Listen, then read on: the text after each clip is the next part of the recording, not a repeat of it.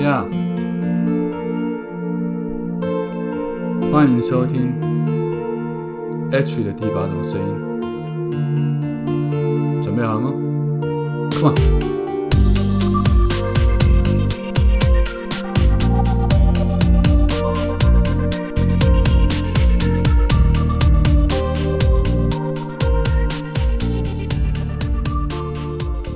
各位听众朋友，早安、午安、晚安！不知道你人在哪里，不知道你现在那边几点，所以我们用三种不同的时间问候语跟你打声招呼。你好，今天要跟大家聊一种心情的，怎么讲呢？心情的调试。如果放弃比赛就输了啊，这是老爹安西教练常常讲的一句话。其实我的人生一直都在这样的情况下度过。讲到那天在台北的签书会，呃，很成功啊，很成功。大概有超过七八十个人来参加，但事实上，在卖这本书的过程里面，在这条路上，我过得一点都不轻松，甚至有几度都会想说，可不可以再把时间往后挪？原因无他哦，就是因为我的脸书被限制流量，而这件事情，它造成了我在宣传上一个非常非常严重的困难，因为它有可能一直要限制流量到六月，甚至到七月才有可能恢复正常。我还没有办法肯定它会不会完全的恢复正常的流量，但这本书已经被已经被我延后到大概五月初才开始出版，所以在宣传的过程里面，我花了非常多的时间跟心力，跟出版社配合，跟行销人员在配合。那天在台北签书会上面，就有人问我说要怎么走下去？当你对未来没有希望的时候，我说通常这种状况，眼前的未来你感觉会被一片迷雾挡住，你看不清楚未来，你也看不见。你没有路走，更没有方向前进，所以呢，你只能看向脚下能够踩出去的地面，实打实的一步步踏出去。那么你知道你有在前进，然后想着明天可不可以让自己活下去？有没有什么小事情，其实是只要可以吃到一碗泡面，它都可能成为一种你往下走或度过今天的一个力量。没在开玩笑哦，因为我现在还在经历，还在做这样的类似的事情。签书会成功吗？有人问我。当天来的人虽然不少，但实际上我的亲友们占了几乎一半以上。原因是我的脸书粉砖和另外一个我的私人脸书转为商业的页面，这两者的触及率低到一个可能发文只有触及一百九十八人，另外一个粉砖是触及可能只有八百四十个人。这样子的数字，就算台北的签书会看起来很热闹，但是要不是凭借着。啊，特别来宾许淑华医师或者是唐林他们的标记 tag 我的名字，不然这场签书会可能根本就没有多少人会看到，在脸书上看到这个消息。我也下了广告，但效用是非常的有限的。然后行销人员和出版社也找了媒体，即使是跟周杰伦周董扯上关系的新闻，也就那么昙花一现，没有太大的用处。我也找了广播公司寄了公关书，找不同的 podcast，但不见得大家都得听你，因为。他们每天都会收到很多的书，收到很多的资讯，更何况我这本书就是大逆不道嘛，甚至可以说是政治不正确的书籍。他们根本没有必要淌这样的浑水，惹麻烦上身。最终，我还是可能只能在这个 p o c k e t 上面跟大家讲讲话，然后自个取暖。但我没放弃，我还在落实我刚刚所谓的那些步骤当中，在看不见未来的时候该怎么做，就只能一步一步寻找帮助，厚着脸皮借用资源。该还的人情，等我的脸书恢复流量之后，我会尽量回报，或者从别的方面，各种我可以尽力帮助别人的地方，去做到实现回报的这件事情。而这么无力的宣传力道，我真的只能吞忍下来。这么孱弱的流量，还能够让我的 Podcast 稍微在排行榜上稍微看得到，然后有一点声量，这是我很感恩的地方。除此之外，我谢谢所有知道我难处的朋友，不说恶话的来相挺。但是卖书是一个持久战。可是这一本书我真的不愿意这么简单放弃。同样的，不管是台南签书会、台中签书会，我都要继续打拼。即使依旧是用哀兵政策，一样是用人情的公式，我也要苟延残喘，让我的流量在恢复正常之前，可以保持在一定的排行榜位置上，不被舒适给淹没。我不服输，所以我知道我容易得忧郁症。我也很清楚，我宁愿忧郁，但我也不愿意放弃这本书。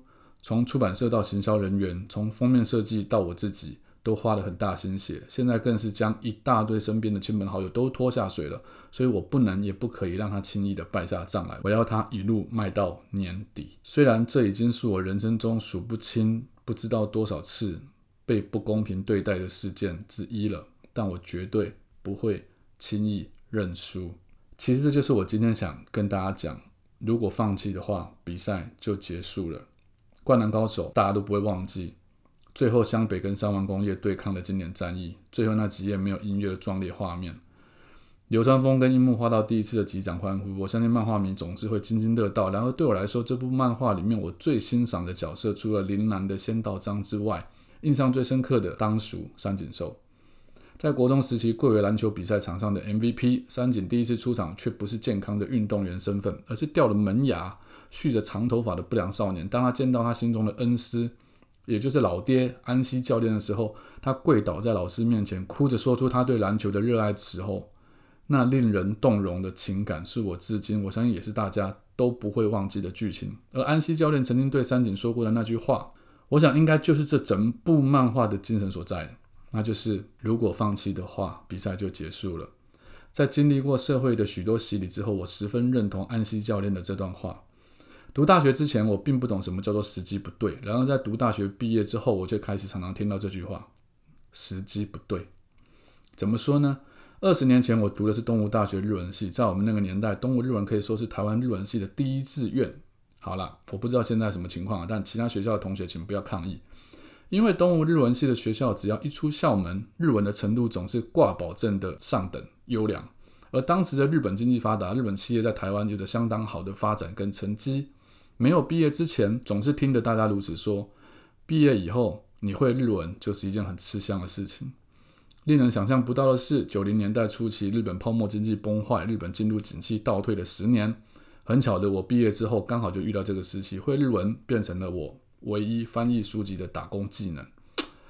时机不对吧？我想。于是经历了几年摸索，面试了上百次经验，中间不乏我去了一天就闪人的公司。然而我就是找不到可以让我引发兴趣的工作。一直到我接触到网络公司阿贵这种新形态的企业，不但可以发挥创意，又没有潜力可循。公司内部充满年轻人的想法，对我来说如鱼得水。有趣的是，这间公司还红到了日本，到最后还到日本去发展。我的日文算是有派上一点用处。我满心认为，这应该就是我一辈子的直至了。因此，在这间公司工作的两年里面，我几乎应该是完全没有休假过。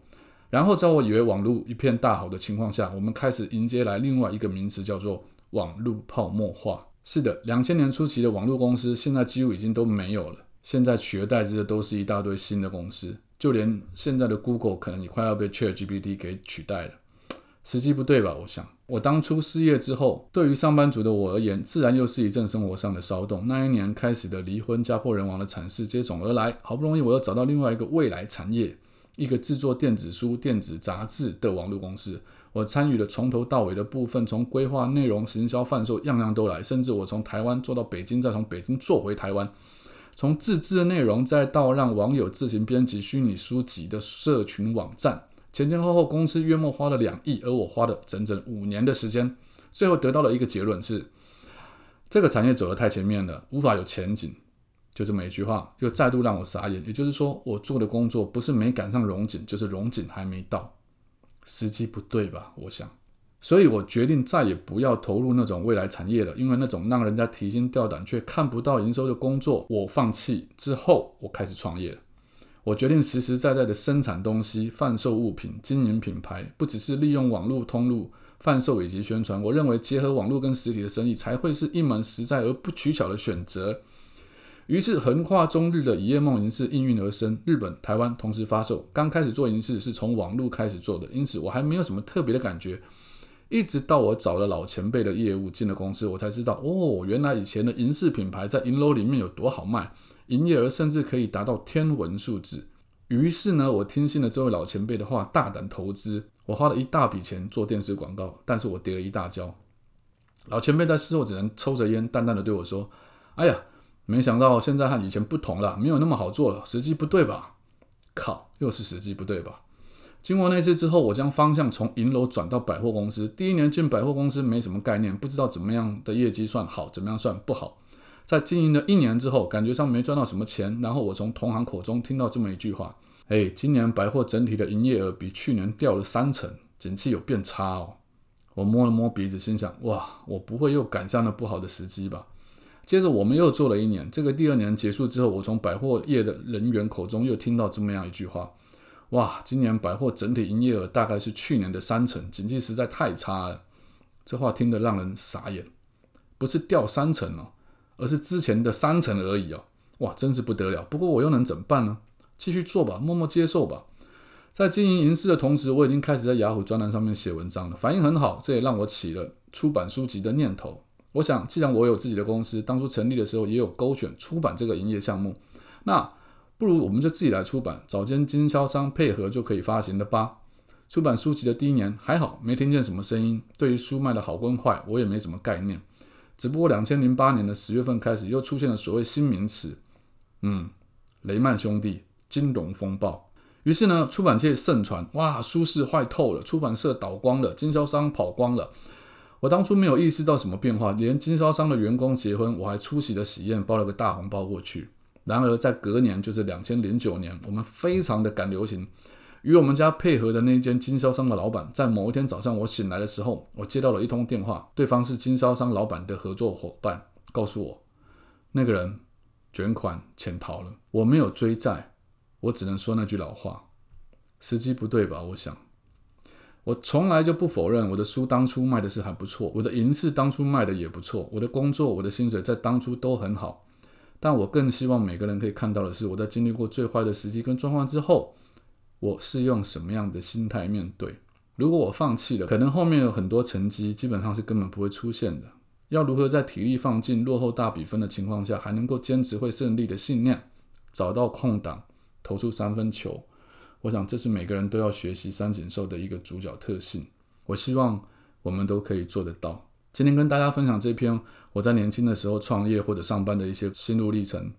是希望，如果你现在也遇到跟我一样的状况，你认为哎是时机不对吧？请你不要放弃，因为永远都不会有最好的时机，或者应该是说，最好的时机它永远会过去。就算你迎上了最好的时机，它还是会在你不知不觉当中进入了时机不对的时机。但你不能放弃，因为如果一放弃，比赛就结束了。今天就跟大家分享到这边了，下次见。